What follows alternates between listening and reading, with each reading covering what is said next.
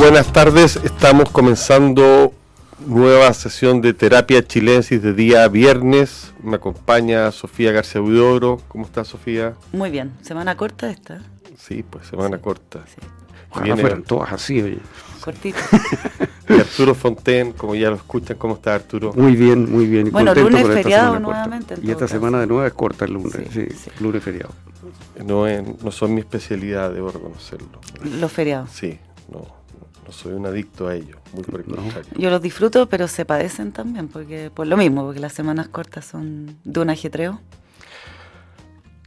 Tenemos libros, tenemos unas películas eh, y una de las eh, de los temas que traemos que viene asociado a una película es la pornografía. Entonces, se trata de la película Pleasure que está en la plataforma Movie, eh, es una novedad dirigida por Ninja Tiberg, una mujer muy de un nombre muy misteriosa Sueca. sueca y que actúan en ella Sofía Kappel, Sasia Sarek, Casey Calvert, Evelyn Clare.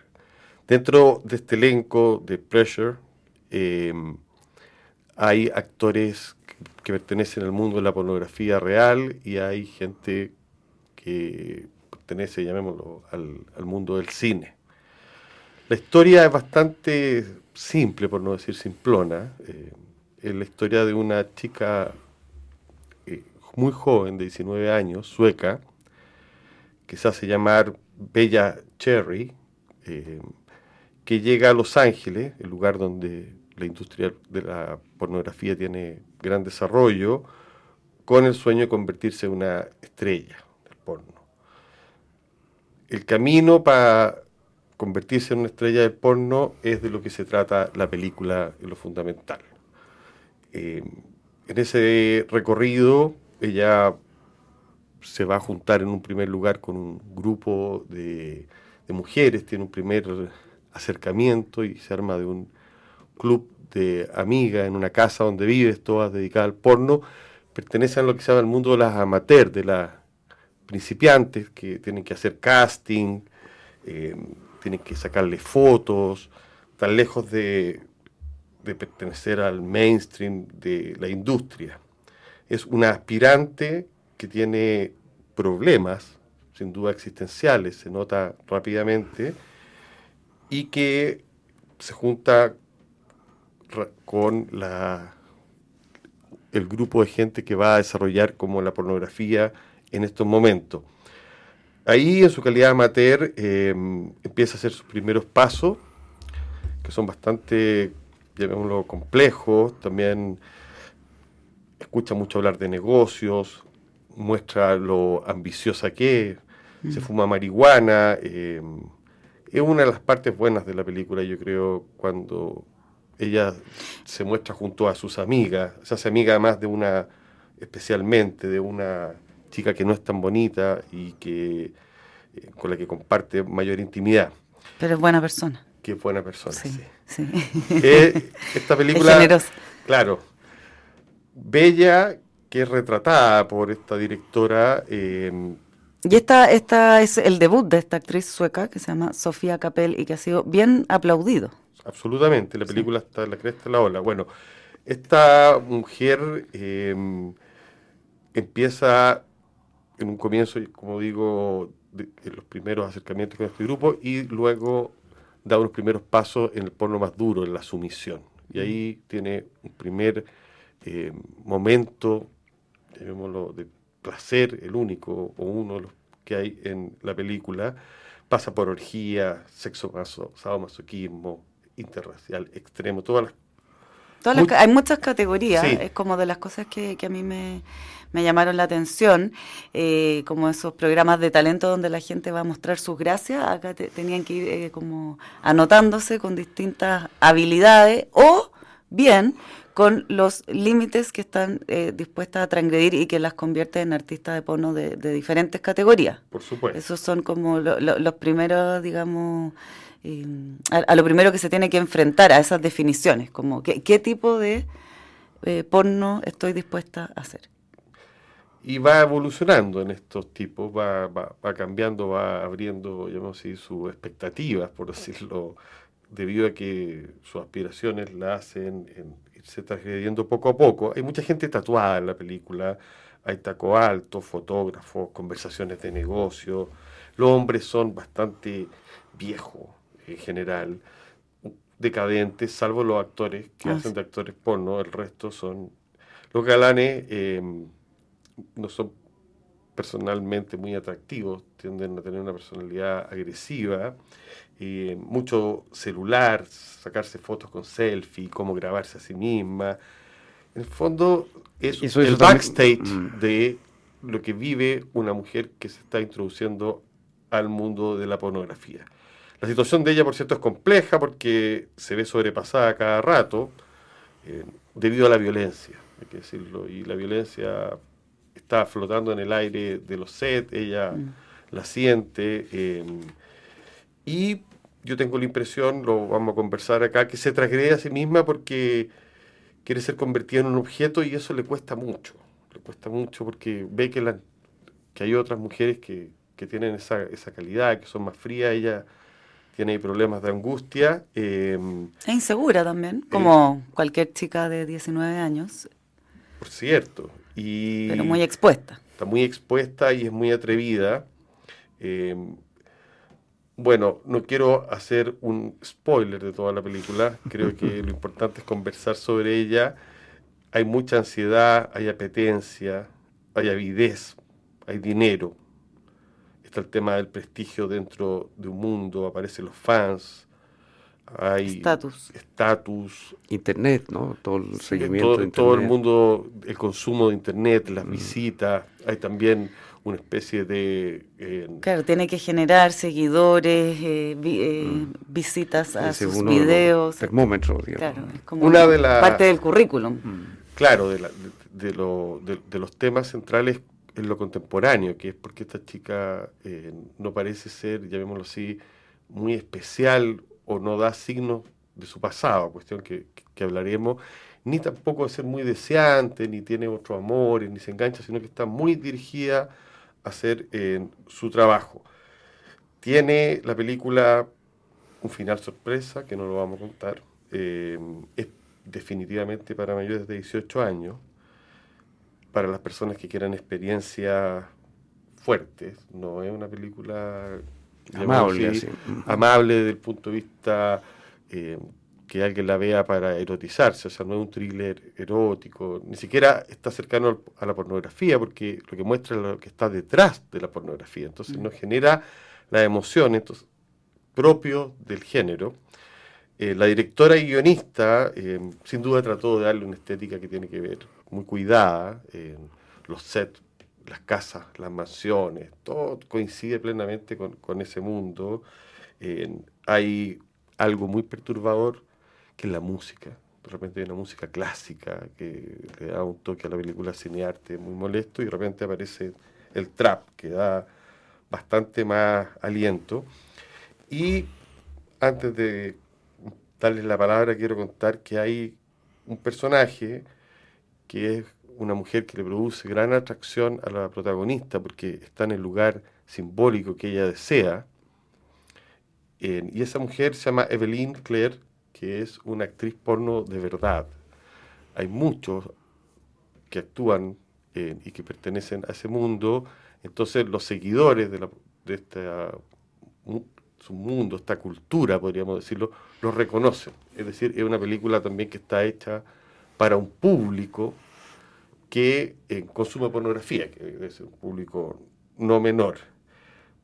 A mi entender, la actuación de Sofía Kappel tiene momentos muy buenos, ella, notable. Su cara tiene una capacidad de generar expresiones. Y es increíble cómo se transforma, cómo eh, fuera del set es una niña de 19 años, eh, muy poco sexy, y se transforma absolutamente como si fuese una transformista en este personaje porno.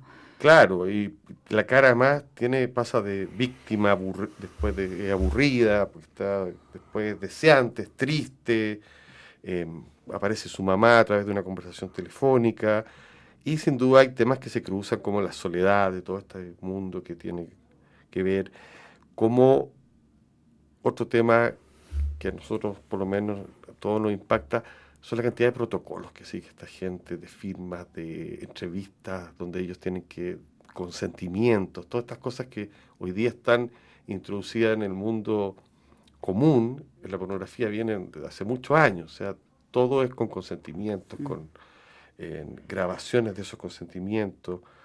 Bueno. Estas palabras em, eh, como de auxilio, que se, estas claves que se mm. instalan para, para poder cortar una escena en el momento en que, en que ha ido demasiado lejos.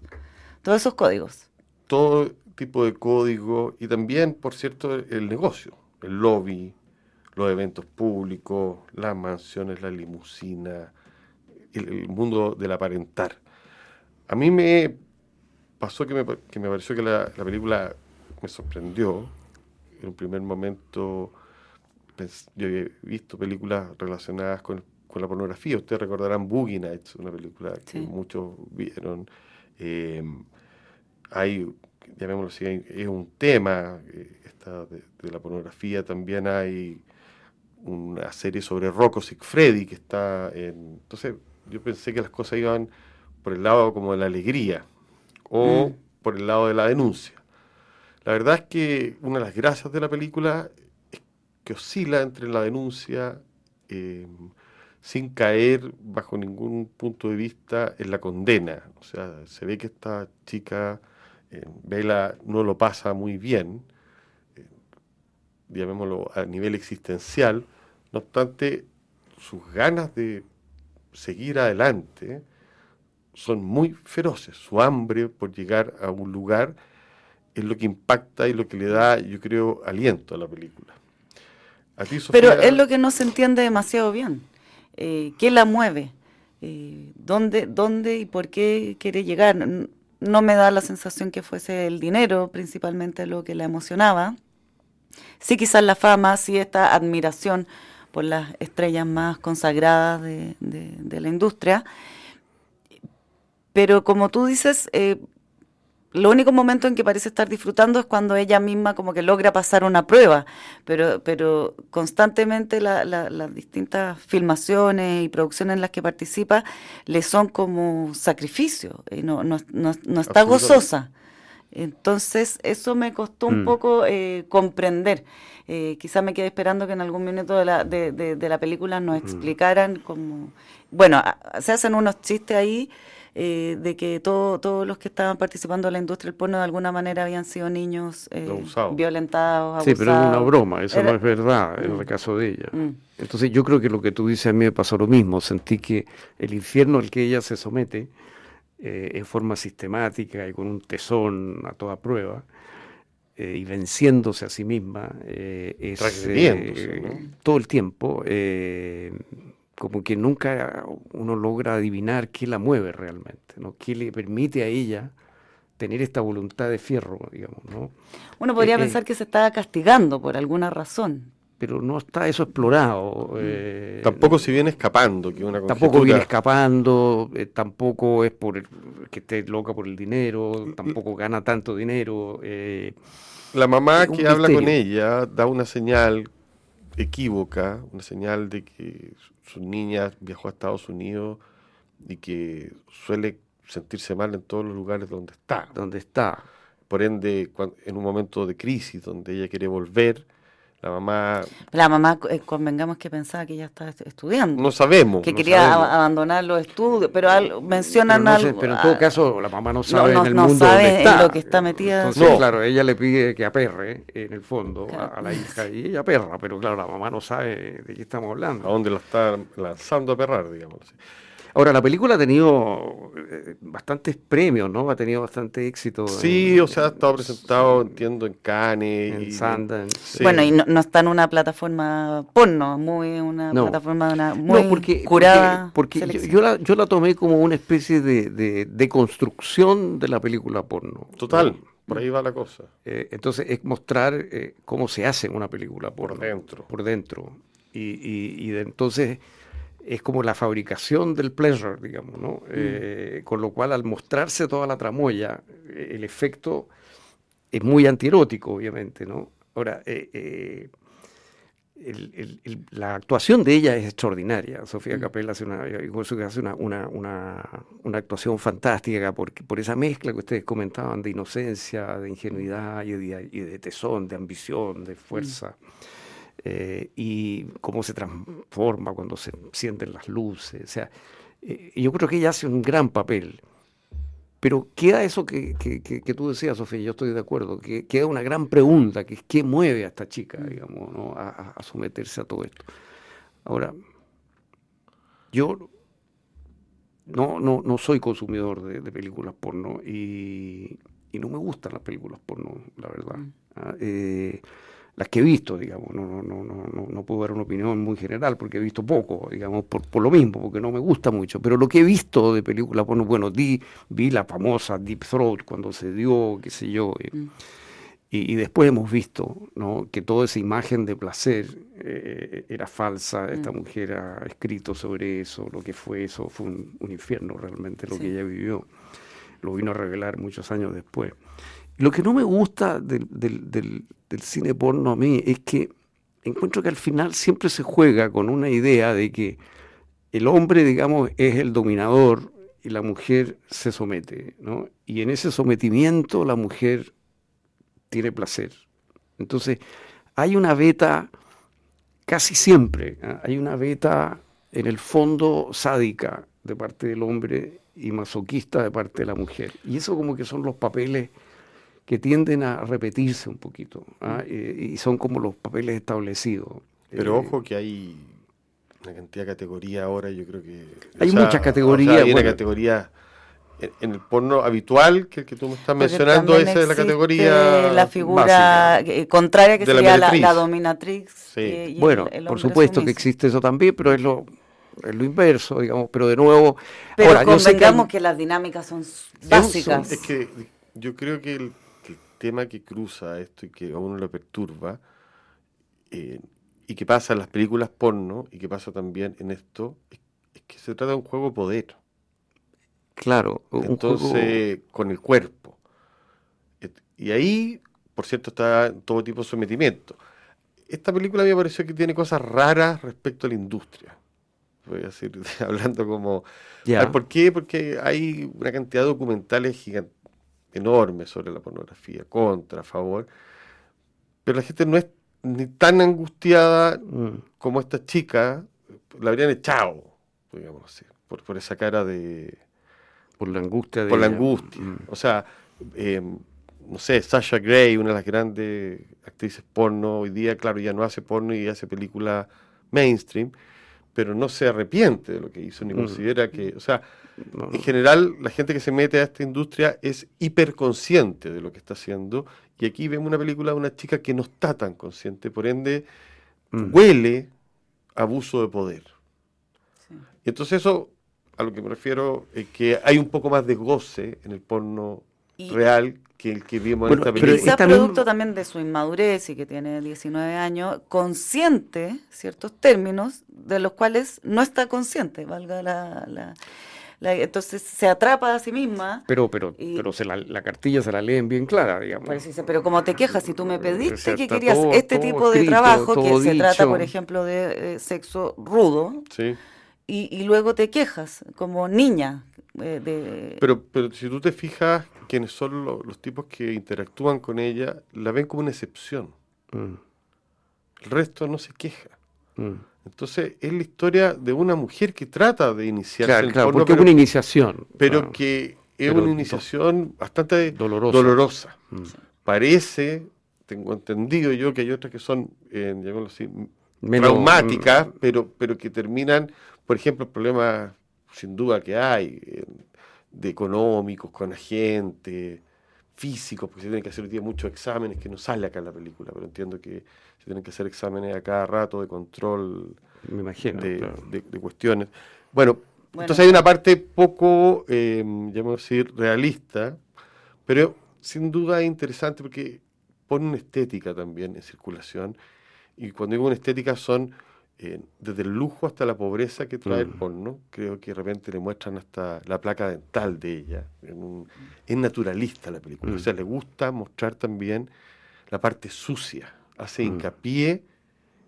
Hay una cantidad de escenas de donde están en el baño arreglándose con otra amiga o haciendo, digamos así, cosas que es mejor mirarlas que explicarlas por la radio. Eh, bueno, eso ocupa una cantidad enorme de tiempo versus lo que ocupa, llamémoslo así, las escenas que son además reales, pero solo reales la parte cruel. Nunca cuando ella tiene un momento de placer mm. aparece el cielo, aparecen otras cosas. Entonces, mm. hay una cosa, un tema con el castigo en la película. Mm. pero ella no es, no parece para nada ella una masoquista. No, no, no, no, no, no, sino que parece que el porno es una industria del castigo. Mm. del poder y testigo. Ahora, esta señora Tyberg hizo un documental antes eh, sobre el tema. Mm, o sea, esta película es como una versión ficción de ese documental. Y yo creo que también tiene que ver con una mirada que nosotros no sé si la alcanzamos a, captar de la pornografía desde las mujeres. Sí, sí ahí yo quería hacer un comentario, eh, porque en un momento de la película ella trabaja con una directora mujer y es distinta su experiencia. Se siente bien. Hay, hay, hay por así decirlo, se plantea una perspectiva de género en el tratamiento del, en el set, cómo la tratan, cómo la atienden, a pesar de estar en una posición absolutamente incómoda, se siente más cómoda, eh, se va más contenta y más tranquila, es como un buen momento dentro de, mm. de, las escenas de la película, que después es contrastado con una experiencia absolutamente contraria, donde está ella con tres hombres y se siente... Eh, violada. Pero, pero, esa, esa sensación, te fijas, de, de, esa idea de que, de que la mujer eh, alcanza gran placer al estar esclavizada y sometida, digamos, ¿no? Eh, a pesar de que conscientemente lo niegue, pero inconscientemente es así es como una, una, fantasía, a mí me parece muy real, pero es lo que nutre un poco esto, pero es una fantasía masculina muy común. Y, muy, muy típica, y, y, eso me parece que es lo que de alguna manera nutre todo esto. Y lo otro que no me gusta a mí, ya que estamos en el tema, eh, ahora, no, no, lo digo para criticar a nadie ni para objetar a nadie, libertad es libertad, cada uno tiene sus aficiones, digamos, y respeto mucho la libertad, no, no es que esté eh, tratando de preconizar una especie de censura ni nada de eso, pero lo que a mí me parece, lo que yo siento es que la experiencia erótica eh, intensa es siempre individual. O sea, si una mujer sueña que está besándose con, no sé, con Brad Pitt, por decir algo, y abre los ojos y está besándose con un señor muy repugnante y que no, tiene nada que ver, digamos, la experiencia erótica se desvanece de inmediato. Mm porque la experiencia erótica está necesariamente vinculada cuando tiene intensidad y plenitud a una persona, a la manera que esa persona mira, a la persona como esa persona sonríe, cómo habita su cuerpo, cómo se mueve. Eh, eh, es algo corporal, pero es algo corporal individualizado. Pero te voy a, dar Así lo siento yo, el erotismo pero, pleno, Pero la gente que ve pornografía conoce a las actrices y sabe, porque las sigue, estoy hablando del fan, el tipo que, ella está tratando de cultivar porque lo siguen 10.000 seguidores, no sé cuántos miles de seguidores, ese tipo se hace todas esas distinciones. Y, establece una relación como que le gusta a esa mujer. Por supuesto, le gusta una actriz en vez de otra. Y esa actriz, ¿en cuáles escenas ha logrado tener placer? Otras escenas que son frustradas. Eh, porque el placer en la real pornografía es algo que se escapa. ¿En qué sentido? Pero volviendo a eso, y, no, no, que la gente está actuando. Otra cosa que quiero decir y que también es bien importante es que las grandes estrellas de esta industria son mujeres. Muy, llamémoslo así, famosas. Entonces esta película nos muestra eso. La verdad es que en el mundo de la pornografía, habitualmente, si tú eres hombre, por ejemplo, tú tienes que ser bisexual, tienes que proceder, porque no hay espacio para los machos. Mientras que las mujeres. Ah, no. Claro. O sea, los hombres son sujetos de segunda clase en la pornografía, salvo Rocco Sigfredi que le dedican. O, no, y, los hombres, eh, entiendo, están totalmente sujetos a, su miembro. o sea, de, eso se trata. No, pero además no cumplen un rol de que tú los que se conozcan tanto los actores, no, no es la misma en este así, espectáculo quienes son las famosas en un 80% son mujeres. Mm. Sí las que ganan más dinero. Claro, pero ahí estamos hablando, claro, pero, pero eso es lo vacío que tiene la experiencia, porque es una experiencia absolutamente unilateral, ¿te fijas? O sea, no, pero te quiero decir que si tú conoces a la actriz... Claro, es individual desde el punto de vista del consumidor. De, Totalmente. pero, pero claro, es completamente asimétrica la relación. Entonces, bueno, pero un tipo, un boyer, que se claro, en su casa, que, que, ve esto. A mí lo, lo, que me pasa, y yendo al, al título de la película, Pleasure y al placer, es que me parece que es lo, que no está presente en ningún momento. Total. Eh, eh, así como se muestra en esta película. Eh, no hay placer absoluto, es todo falso, es todo artificial. Y ese también son mis conflictos con el con el porno, por, por lo cual no me interesa Bueno, pero es que yo creo que lo que la directora quiso poner el foco ahí, cómo se fabrica esto, digamos, lo que, o sea, la palabra pleasure en el título me parece que es el antiplacer. claro, está entre comillas. claro, ese es el juego. Pero, hay, pero hay un montón de dimensiones todo, muy poco sensual. Claro, porque, porque, porque al mostrar la tramoya, al mostrar la tramoya, tú destruyes la ilusión, mm. ¿no? Eh, eh, pero a mí lo que me llama la atención, lo otro que, es que encuentro que el erotismo real, pleno, por ejemplo, hay, dimensiones completas que el porno ignora. Ponte tú la ternura, desde luego, eh, el sentido del humor. que, el porno es muy serio. Pero si tú le muy grave. a una gente que le gusta el porno, el erotismo real, serio, te faltó la palabra espiritual, se pega una carcajada, Es para gente que no cree en esas cosas. Yo no he dicho, no he usado la palabra espiritual. No, te digo, no, pero, pero serio, pero, pero, real, pero la palabra erotismo es el opuesto a la pornografía. Bueno, eso La, la pornografía es lo que muestra todo, el erotismo tapa. Pero lo que dice Arturo también es cierto. Por último, podría ser más chistoso, más no, es que el erotismo tiene todas esas gracias, el erotismo es literatura. Tiene humor, tiene ternura, tiene, tiene, tiene, pluralidad. Esto es una cosa como unidimensional. Em, em, que escribe de esto, Siri Husberg, que escribe de esto. Mm. O sea, no es un tema, llamémoslo así, ajeno a las mujeres. Para, no, no, de hecho entiendo que hay, yo no he visto mucho eso, eh, no he visto eso, simplemente creo, pero hay un, un las mujeres, sí, totalmente. pornografía para bueno, Jean Desperts, la de teoría King Kong, tiene una película que se llama Fóllame, que es una película al respecto. No, yo creo que es una cultura, te vuelvo a decir, eh, a la cual la gente popular, pop, que tú puedas adherir o no, como los dibujos animados. Entonces, que tú no puedes cuestionar la, moral del pato Luca.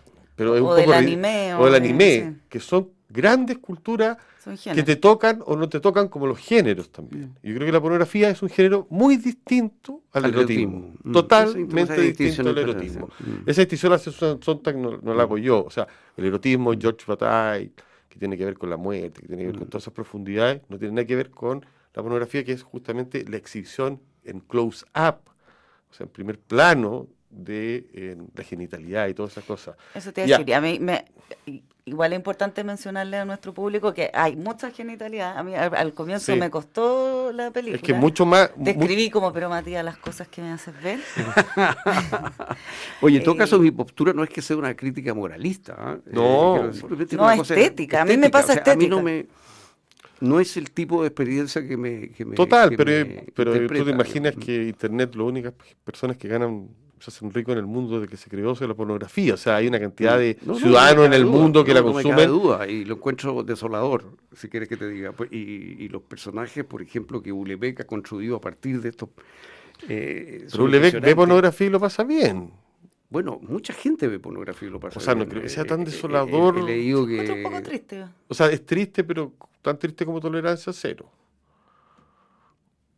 también una experiencia ahora ver el domingo Tolerancia Cero. Ah, hablar tonteras, güey. O sea, es tan triste como Tolerancia Cero. O sea, como el programa, perdona que, que lo ponga en ese plano. No, o sea, yo me quedé pensando. o sea, ¿qué es más triste? Pero, o, o, o, llamémoslo así, eh, o, la nota humana del, de, de llamémoslo así, de, de, algún. A ver, si usted me lo pone en estricto plano más conceptual, esta película es una crítica a la pornografía interesante. Sin duda. donde hay una pornografía real. Y por eso estamos hablando de ella. Sí, en los matinales. O sea, donde podemos entrar a criticar si hay pornografía real cuando se muestra a la gente llorar de tal manera, donde se muestra la ah, violencia de tal manera. O sea, mm. la pornografía en el sentido más global de la palabra tiene que ver con perder los límites de lo que se puede mostrar. Mm. Entonces, vivimos en un mundo muy infectado por esta cultura, muy pornográfico. y en ese sentido yo creo que esta película opera como una metáfora de ese mundo. La película es interesante, claro. Es sueca la película, hay que decirlo. Y, no, y es claramente una crítica. Sí, y que se ha hecho hincapié en que para muchas personas, digamos, quieren que se tomen partido acá, y ni, ni, ni nosotros, ni, ni la directora de la película toma tanto partido. Es más bien, revisa el tema. Mm. Porque además la, experiencia... Hay crítica. Sí, hay una mirada crítica. No, hay una mirada crítica de todas maneras, pero como tú dices, es también porque la, experiencia que nos toca ver de, esta joven aspirante eh, está marcada más por, por el sufrimiento, pero efectivamente hay otras mujeres que deambulan a su alrededor para la cual no es drama, esto es una ocupación como cualquier otra. Y son bastante chistosas. Otra, otra cosa curiosa de la película es que esta mujer eh, no tiene otra vida. O sea, no hay un amor, mm. no hay una amistad real. hay un, la soledad un poquito de amistad con esta mujer que la ayuda, que es una compañera de trabajo, que la ayuda. Bien obsesiva la chica. Pero ella no tiene nada en el mundo más que esto. Mm, es eh, verdad. Entonces, esa, esa motivación tan fuerte, bueno, vuelvo a lo que hablábamos, digamos, ¿no? Es curioso porque no tiene, claro, eh, no tiene otra dimensión su vida que esta. Y, tampoco establece con ninguno de los actores vínculos. Vínculos humanos. Ni, eh, ni con los managers. Ni, con los managers, ni con los fotógrafos, ni con los directores. O sea, no hay nada de humanidad eh, en sus relaciones laborales.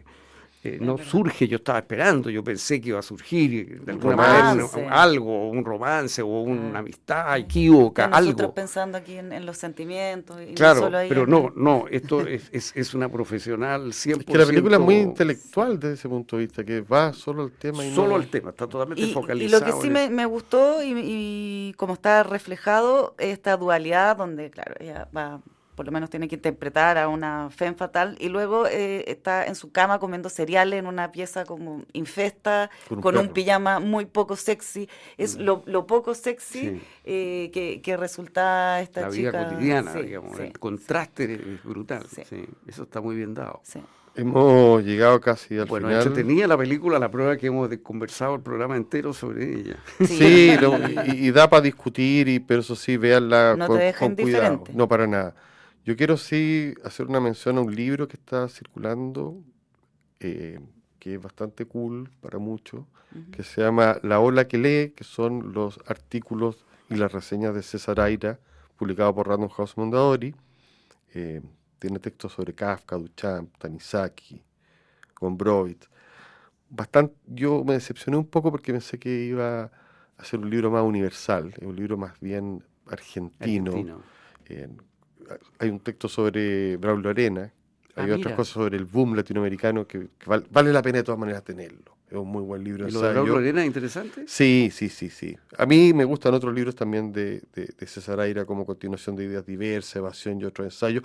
Creo que el, César Aira ensayista es notable y aquí se ve el que escribe para los periódicos, eh, los diarios. Vale la pena eh, tenerlo, hay muchos fanáticos de él y los que no lean sus novelas se pueden acá además entenderlo porque tiene unos textos porque escribí, eh, la utilidad de leer.